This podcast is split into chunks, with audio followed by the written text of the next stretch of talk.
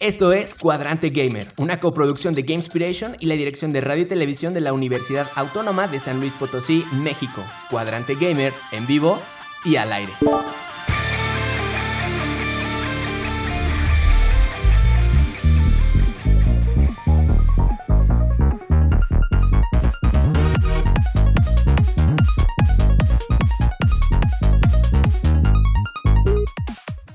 Bienvenidos todos y todas, esperando que se encuentren bien. Desde aquí Buena Energía les habla Zain Ramírez, maestro en diseño y desarrollo de videojuegos. Hoy en su emisión número 50, número 50. Aplausos, clap, clap, clap, clap. Cuadrante Gamer es ¡Yay! Max. ¡Yay! Sí, Nani, súper.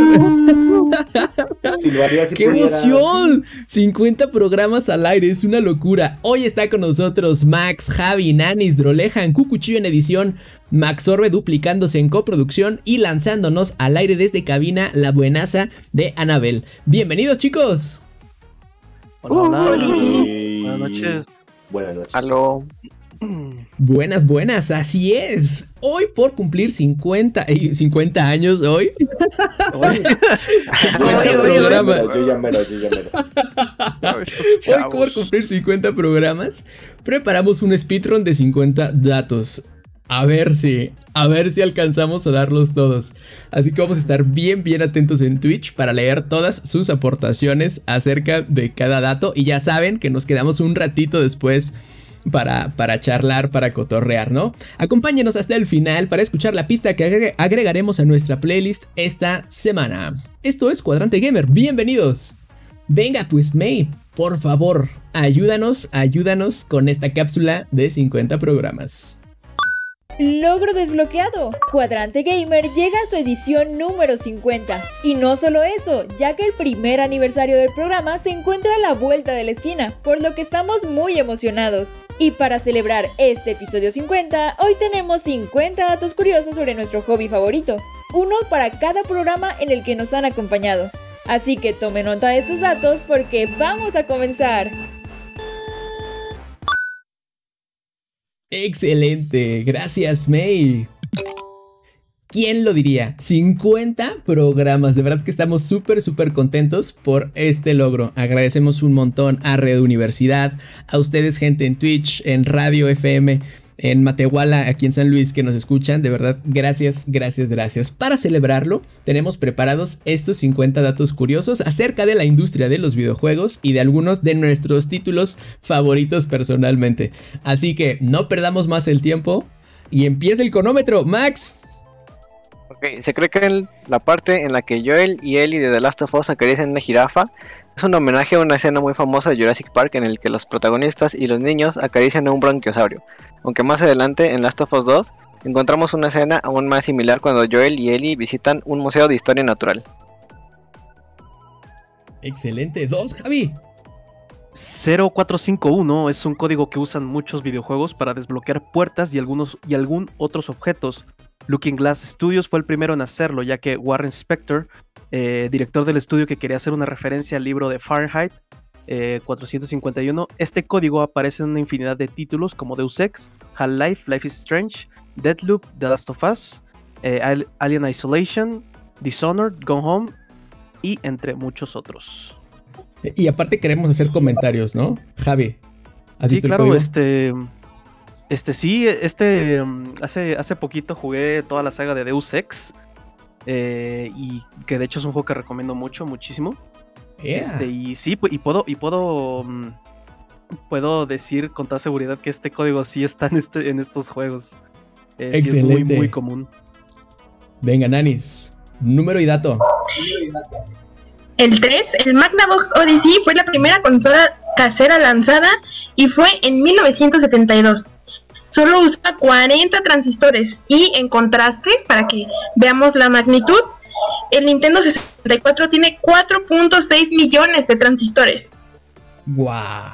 ¡Qué locura! Cuando los juegos de verdad solamente eran, era, eran, eran cables.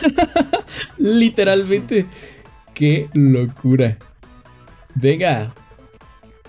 Y el dato número 4 es que el concepto de Sonic el erizo surgió porque el creador de la franquicia, Yuji Naka, intentaba pasar los niveles de Super Mario lo más rápido posible. Hoy les decimos speedrunners porque pues ya hay mucha gente que se dedica a eso en el internet. Excelente, Soy. por acá. Sí. ya veo gente que por el comentario, el, el dato número 2 del código 0451, ya gente por acá se está destapando y dice, ese es mi nick. ¿O no?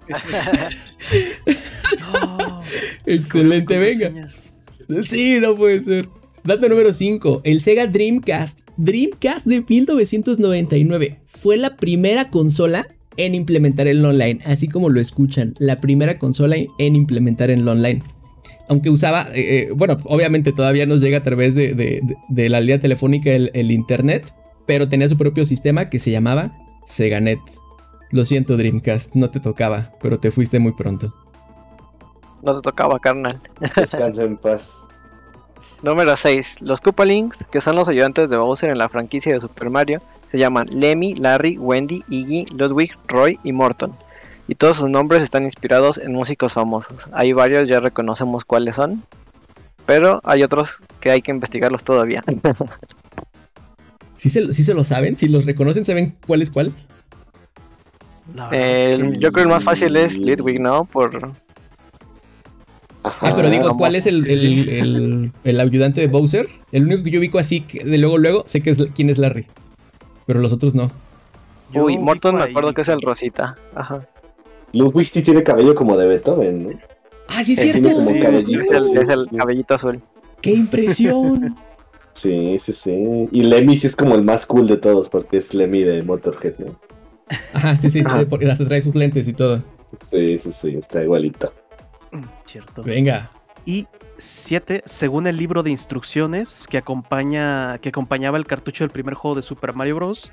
Cuando las tropas de Bowser invadieron el reino champiñón, convirtieron a todos los habitantes en bloques de ladrillos. No, No, qué turbio. Bastante Vaya sí está dato oscuro. perturbador. dato perturbador, ¿eh? Así, vaya dato perturbador. What? Vaya dato perturbador. No. Venga. Quedé traumado. Bueno, dato número 8. Se cree que el Pokémon Dito es un intento fallido de hacer un clon de Mew, ya que en el Pokédex ambos se muestran con las mismas estadísticas. Además de que ambos tienen la habilidad de tomar la forma de cualquier Pokémon. Y aquí yo me declaro que con, con, con Dito uno hacía muchas trampas en Pokémon y luego en el Pokémon original era como la, la máquina ahí para hacer todas las trampas posibles. Y pues no me avergüenzo de ello, la verdad. no manches. En esta yo tengo un, un, un algo que no sé. Porque el Shiny de Mewtwo es... Ah, pero claro, el Shiny de Mew es azul. El Shiny de Mew es del mismo color que el Shiny Dito también. Ok, Sí. retiro lo que dije. Nanis. Número 9. Existe una guía de Super Mario World que se estrenó a principios de los 90 y que se muestra la especie del dinosaurio de Yoshi. Y es T. Yoshis, Yoshisaur Much, Munchacopas. A ver, a ver, ¿cómo, cómo? ¡Hala! Es un Yoshisaur. Ok. ¡Oh! Ojo. ¡Wow! ¡No! No puedo con ese dato. Venga, dato número 10. El modelo de Ellie, Ellie Vance, eh, este personaje de Half-Life, está inspirado en un vagabundo. En un vagabundo que se llama Larry. Y, y- y es, bueno, se cuenta, los desarrolladores literal lo encontraron en la calle y se inspiraron en él para hacer este personaje. Ey, ese dato sí me lo sabía. cierto, cierto. Espero le hayan dado unas regalías o algo de perdido. Ojalá. Hablando, lo que hablábamos en la mañana, ¿no? Trabajar por pizza. No. No. Venga, Max. Me toca número 11. El Nomo Chomsky es un elemento del ambiente que se encuentra en Half-Life 2, Episode 2. eh, por lo que en 2020 la compañía espacial Rocket Lab puso en marcha un- una misión que se llama Flight 16, que consistió en lanzar unos cohetes con varios satélites y ponerlos en órbita. Y entre las cosas que lanzaron venía una réplica de Chomsky de 15 centímetros. Por lo que para celebrar la hazaña del Nomo, Valve, la compañía desarrolladora, añadió un nuevo logro al Half-Life 2, Episode 2 y al Left 4 Dead llamado No Malone, que se puede desbloquear solamente abriendo los juegos otra vez en tu biblioteca de Steam. Ese es de mis datos favoritos, porque sí me acuerdo de Chomsky. De hecho, había otro logro en el que tú podías recoger a Chomsky, como en Half-Life puedes recoger muchas cosas del piso y así. Lo podías cargar y había un logro que si lo llevabas y lo llevabas a un cohete, pues venía también relacionado con esto. Y piensan en gnomos y piensan en el gnomo del meme. Sí se parece. Sí se parece. Sí se parece. excelente sí meme, parece. sí, excelente meme. Y, dos- y aparte los dos logros son bastante tediosos, ¿eh? Porque tienes que llevar el gnomo a, a lugares bastante lejanos. Eso es muy, muy difícil. Eh, tienes sí. que recorrer todo, casi todo el juego así con el gnomo. sí, sí. Por acá nos dice Net en Twitch. También en Left 4 Dead hay un logro por cargar a un gnomo todo el nivel. Yeah. Sí, cierto, cierto. Dato 12, Javi. Dato 12, el infame juego de ET para la Atari 2600 vendió más unidades que Space Invaders. De, de los únicos eh, títulos más recordados de la consola, ET vendió 1.5 millones de cartuchos y Space Invaders solo un millón. Lo que es ¿Qué el onda, marketing, de verdad. Sí, lo que es el marketing. Cierto. Los Porque- famosos cartuchos que están enterrados. Ajá, ese, Sí. híjole, esa, eh, no inventen, es una locura eh, para la gente compartirle quien, quien no estaba tan al tanto. Por eso dijimos infame, porque este juego de ET eh, fue eh, tal vez uno de los más icónicos en, las crisis, en la crisis de los videojuegos del 83 y justo el camino hacia el olvido de Atari. Fue incomprendido. Híjole, es que hay muchas cosas que, que no estuvieron bien ahí por, por el interés económico, pero bueno. Eh, exacto, ¿Sí lo esos jugaron? cartuchos se encontraron en el desierto, enterrados. Pobrecita Iti. No la, no la, no la, ni la debía ni la temí. Sí. ¿Ustedes lo han jugado? Sí, Mm, sí, sí, yo sí. no. Creo que no. Sí, es muy malo. Sí, no le, no le entiendo. Yo es que no le entiendo. Bueno, para el decimotercer dato aquí, debido a las limitaciones técnicas de la época, los personajes de Resident Evil debían usar muy pocos polígonos. Eso es porque es porque se les ocurrió tener los fondos pre-renderizados y así podrían utilizar más recursos en los zombies y los personajes. Por eso se ven así como, como pinturas vivas y creo que eso lo hace muy, muy especial. A pesar de que fue una limitación técnica. Sí, concuerdo. Sobre todo meterlo al 64. Bueno, pero ese fue el 2. Sí, sí, sí. Sí, pues de hecho las mismas puertas de los Resident Evil son icónicas, pero realmente son Ah, sí. este, pantallas de carga escondidas Exacto. dentro del juego, ¿no? Eso se sigue haciendo en las pantallas de carga escondidas. Sí, como Sí, en sí, sí. elevadores y cosas de esas. Ajá. Sí, sí. Uy, saludos a Mass Effect. Saludos, of War. Creo que si no aceleramos no lo vamos a lograr. ¿Nanis? Ok, ok. No, A ver, en el número, en el número 14 tenemos otra falla técnica. El Final Fantasy VII estaba pensado para ser lanzado en el Nintendo 64, pero debido a las a, la, a las limitaciones tecnológicas, pues se fueron obligados a lanzarlo PlayStation. O sea, si de por sí en el PlayStation ocupaba tres discos, en el Nintendo 64 hubiera ocupado 13 cartuchos. Wow. ¿Te imaginas tu colección de 13 cartuchos de Final Fantasy? Estaría muy Final Fantasy ese asunto, ¿eh? No, hombre, los de Nintendo los hubieran vendido por separado. Ajá. Sí. edi- No lo edición dudo, no especial lo con dudo. caja para guardar tus cartuchos. Claro, así es, claro. Eh, buena idea de negocio el Javi, gracias. Dato número 15. Pauline, uh, juego, eh, eh, del, el primer juego de Mario, donde no era Mario, era Jumpman nada más.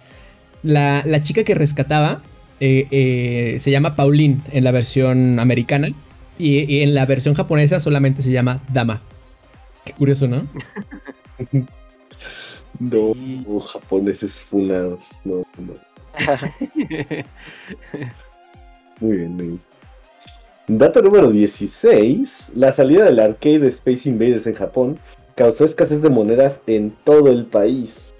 Hoy en día pasamos cosas parecidas, pero tienen otros nombres muy tristes que no queremos decir, así que vámonos con el que sigue. El dato número 17, el primer Xbox fue la primera consola en ofrecer soporte para televisiones de alta definición. Wow. O sea, bueno, eran más este como un rescalado de la resolución, pero. Pero sí, o sea, era una innovación en ese entonces. Wow. Wow, wow. Yo tuve en primera eh, al televisión HD hasta que salió el 360. El Xbox sí lo jugué en la Mm. normalita todavía. Sí, la- se suponía que la idea de Xbox era llevar como las consolas, las PCs a la a consola, ¿no? Algo así. Que sí. Sí. Pues dato 18. Al principio del desarrollo del Half-Life 2, se tenía planeado que hubiera un alien amistoso que siguiera a Gordon y se comiera a los enemigos que dejaba en su camino. Sin embargo, la idea fue descartada, que porque iba a ser muy difícil de programar. Y sí es cierto. Pero igual ahí hay unos guiñillos y hay aliens amistosos. Que antes atacábamos en Half-Life 1 y aquí ya no. Cierto, cierto. Los Vortigons. Los Vortigons. Sí, aparte el, el motor gráfico, el Source, que es el motor gráfico del Half-Life 2, era. O sea, ya estaba limitado por la época. Sí, sí. ¿Cuándo Half-Life 3? ¿Cuándo? Ah, A ver, yo me imagino el programador de no, esto no se puede. Pero va. Dato número 19. En Super Smash Bros. Melee, el trofeo de Daisy tiene un extraño ojo en la parte trasera de la cabeza, lo que presentó un lo que hizo que todos eh, empezaran a tener un montón de teorías locas acerca de esto. Sí, no inventes. O sea, si de por sí ya la gente imagina cosas, imaginamos cosas. Ven aquí a El iceberg de Daisy. soñando con, con Half-Life. Venga, dato número 20. El primer Assassin's Creed comenzó muy, muy curioso. Eh, eh, empezó a desarrollarse como un, como un Prince of Persia más, pero al final eh, solo iba a llevar el subtítulo de Assassin, pero se decidió lanzar una nueva franquicia y bueno, aquí estamos, ¿no? Mil Assassin's Creed después, pues una franquicia exitosa. así es, hicieron mi juego favorito. Bueno, de mis sagas favoritas. ¿Prince? Eh, Assassin's Creed. Órale. Sí. Sí, Venga. Dato número 21. Los desarrolladores de Tomb Raider Legend olvidaron hacer una escena de introducción del juego. Y es por eso que este título no cuenta con una E. Me imagino de, oye, ¿y tu parte del trabajo? Se te olvidó mandarla. No traje la No cartulina. agregaron, no agregaron su No traje la nombre en el, trabajo, en el trabajo final. No salen Sí. los créditos. Eso es todo, Siguiente. profe, ya terminamos. Dato 22. en una parte de Last of Us 2, al principio, cuando estamos... Ah, no es cierto. Cuando visitamos Seattle, podemos encontrar el anillo de Nathan Drake de la saga Uncharted, en el que se lee Sic Parvis Magna. Ah, cierto. Es cierto, el Uncharted está en el mismo universo que el de Last of Us. Así es. Eso estaría increíble si supiera el latín. Ah, Creo que significa algo así como de las cosas pequeñas, de los inicios pequeños, llegamos a algo grande, o algo así. Mm. Y miren los 50 programas, GGG. Creo que Yay, let's llama un logro go. de- Se llama un logro del Uncharted 4, creo. Muy bien. El dato número 23 es que la versión de Legend of Zelda de Ocarina of Time para Nintendo 3DS se le dejaron algunos errores a propósito, según para que la experiencia fuera lo más parecida a la versión original de Nintendo 64. Y eso es algo que mis alumnos les gusta decir mucho, así que pues creo que Mira, bastante bien. Está eso bastante explica, es eso explica el, eso explica el remake del Grande Auto. Excelente dato. Dato 51. Muy bien. Dato 24. En Minecraft, si tienes este un una name tag, eh, una etiqueta, y si le pones en un Junket Dinnerbone, puedes usarlo en cualquier animal o cualquier mob y le puedes poner este de cabeza. Y eh, si le pones este a la etiqueta Jeff barra baja y se lo pones a una oveja, este, la oveja empieza a tornarse de varios colores. Y de hecho, por ejemplo, también otros ejemplos son si nombras a Toast, eh, a un conejo ca- este, cambia de un color especial. Y, y si a un a uno de estos aldeanos este, que son como malos, les pones este Johnny, a los que tienen el hacha, atacará al mob más cercano en referencia a la película de del resplandor. Sí, sí, sí. Johnny. It's Me Johnny. acuerdo en mi mundito que tenía de Minecraft con mis amigos, teníamos una oveja a a la que le pusimos así y cambia de color la lana. Y hasta le hicimos una iglesia y todo. Sí, de hecho, la cuenta. la Hicieron cuenta su propio de- culto. Sí. La cuenta de Twitter de Dinnerbone tiene su foto de perfil volteada, por eso. Por eso está. Por eso se puede hacer eso en el Minecraft. Tenemos 5 minutos para Oh, ya 25 no alcanza datos. ¿Qué onda? Ok, dato No. 20. A ver, lo intentamos. Al principio de Last of Us 2, en Jackson podemos encontrar un perro al que ya había aparecido en la primera entrega cuando visitamos la ciudad por, la prim- por primera vez. Este perro se llama Buckley, en honor al perro de Troy Baker, el actor que interpreta a Joel. Troy Baker que sale en todos los juegos del mundo. Ah, sí. Doom, dato 26, Doom. Está bien fregón esto para ver el alcance de los videojuegos. Fue el programa más instalado en 1955. Incluso superó al mismo sistema operativo Windows 95. Locura total. ¿Qué onda? Dato 27 en Metal Gear Solid 3, el mejor juego de Metal Gear. Si barras la partida durante la bella, durante la bate- bella batalla contra el jefe de The End y dejas que pase el tiempo una semana, puedes dejarlo guardado o incluso prendido. Se muere el juego, eh, se muere el jefe de viejito, porque ya, ya, ya estaba muy viejito. Y eso es hermoso. Sí. XD. A ver.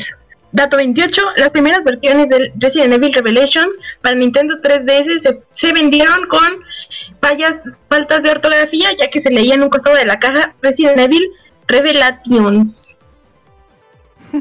Las persianas también somos personas, ¿eh? ¿Qué les pasa? Dato 29.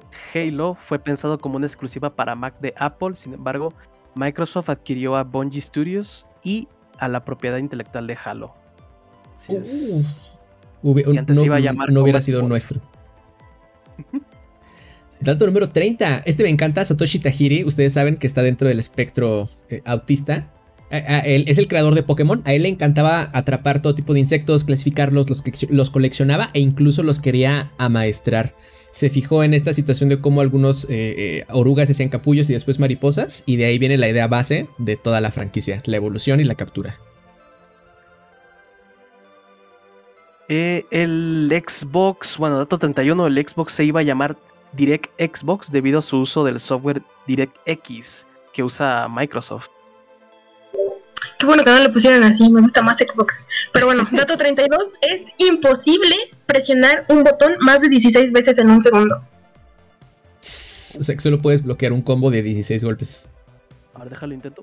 A ver, acepto el reto, pero Ah. primero, dato 33. El primer Resident Evil está pensado para hacer un remake de Sweet Home de Capcom para NES, que está basado en una película japonesa del mismo nombre, Resident Evil.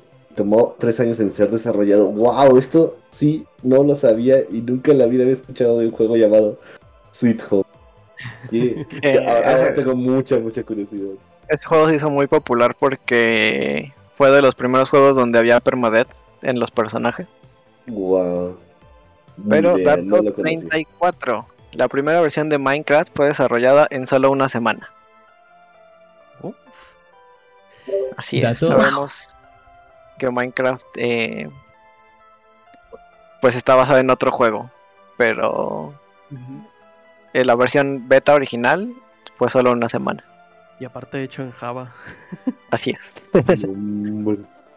Venga, restando dos minutos, dato 35. Los escenarios del primer Resident Evil están inspirados también en el resplandor y se puede ver, to- totalmente se siente esta ambientación y este sentimiento de soledad cuando, cuando estás en el juego. Ojo. Y dato 36, uno de los primeros trabajos de John Romero y John Carmack, desarrolladores del mítico Doom y fundadores de ID Software, fue un port de Super Mario Bros. 3 a PC que le presentaron a Nintendo. Aunque la compañía quedó sorprendida, dijeron que no licenciarían ninguna de sus franquicias fuera de, las, fuera de sus consolas. Yo creo que más que nada por, um, por decisiones creativas de, de estos dos chavos en su momento. O Nintendo siendo Nintendo Wow. siempre. Nintendo haciendo Nintendo siempre. Sí, yo estoy de acuerdo con eso. Danis. A ver, dato 37, Samus Aran de la franquicia de Metroid es la primera protagonista mujer de los videojuegos. Si no se toma en cuenta Miss Pac-Man, pero sin embargo los jugadores no podían saber el género de la- del personaje hasta el final del juego. Es. Se dice que la decisión de hacer a Samus mujer fue como la mitad del desarrollo. El dice, dato dice, sí. 38 es que uno de los ingenieros que trabajó en el port de Doom para Windows 95 fue nada más y nada menos que nuestro tío Gabe Newell, el fundador de Valve. Gabe, si me estás escuchando, te mando un besito. Muy buenas las ofertas. Muy buenas ofertas. Y hablando de mi de, cartera. de cosas bonitas pero que dan miedo porque nos dejan en la ruina, el diseño de los Big Daddy de Bioshock está basado en trajes de buceo del siglo XIX y la relación que tienen con las Little Sisters está basada con la relación del obrero y recolector que tiene las hormigas. Gran juego Bioshock, gran juego. La gente ya no lo recuerda como, como un gran, tan gran juego, como que se les olvidó por culpa de Infinite. Eso es todo lo que tengo que decir. acerca de esto. Venga, un minuto, tenemos un minuto para 10 datos corriendo, nanis.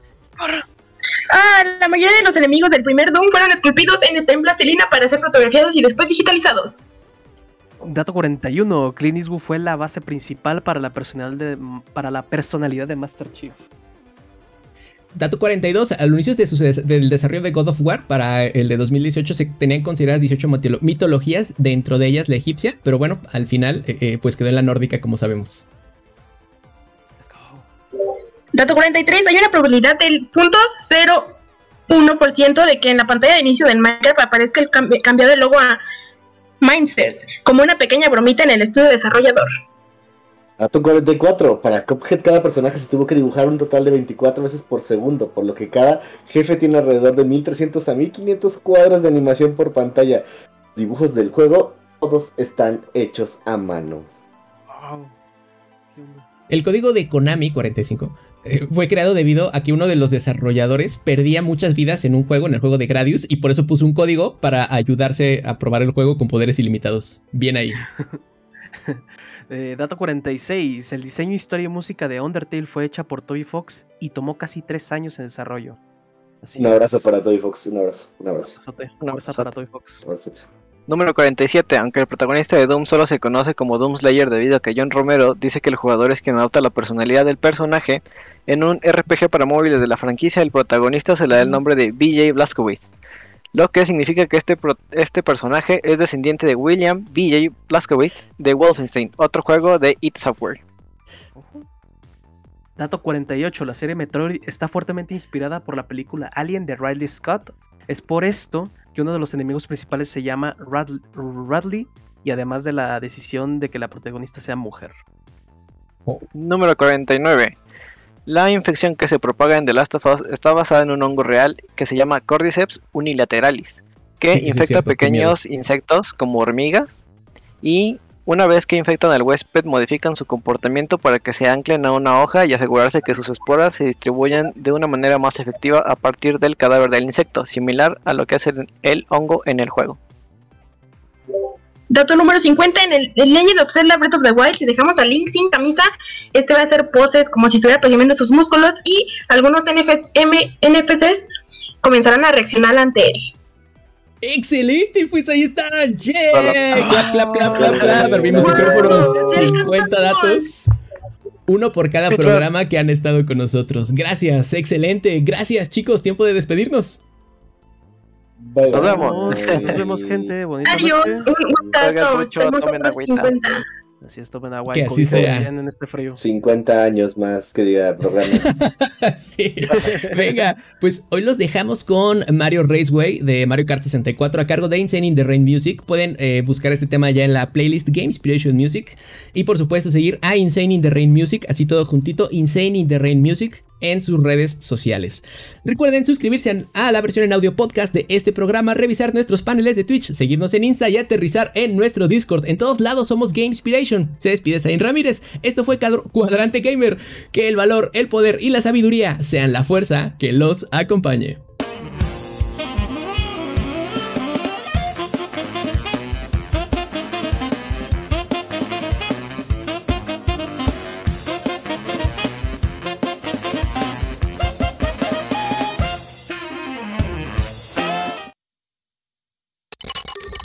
Acabas de escuchar Cuadrante Gamer, una coproducción de Game Inspiration y la dirección de radio y televisión de la Universidad Autónoma de San Luis Potosí, México. Hasta la siguiente emisión, Cuadrante Gamer, en pausa.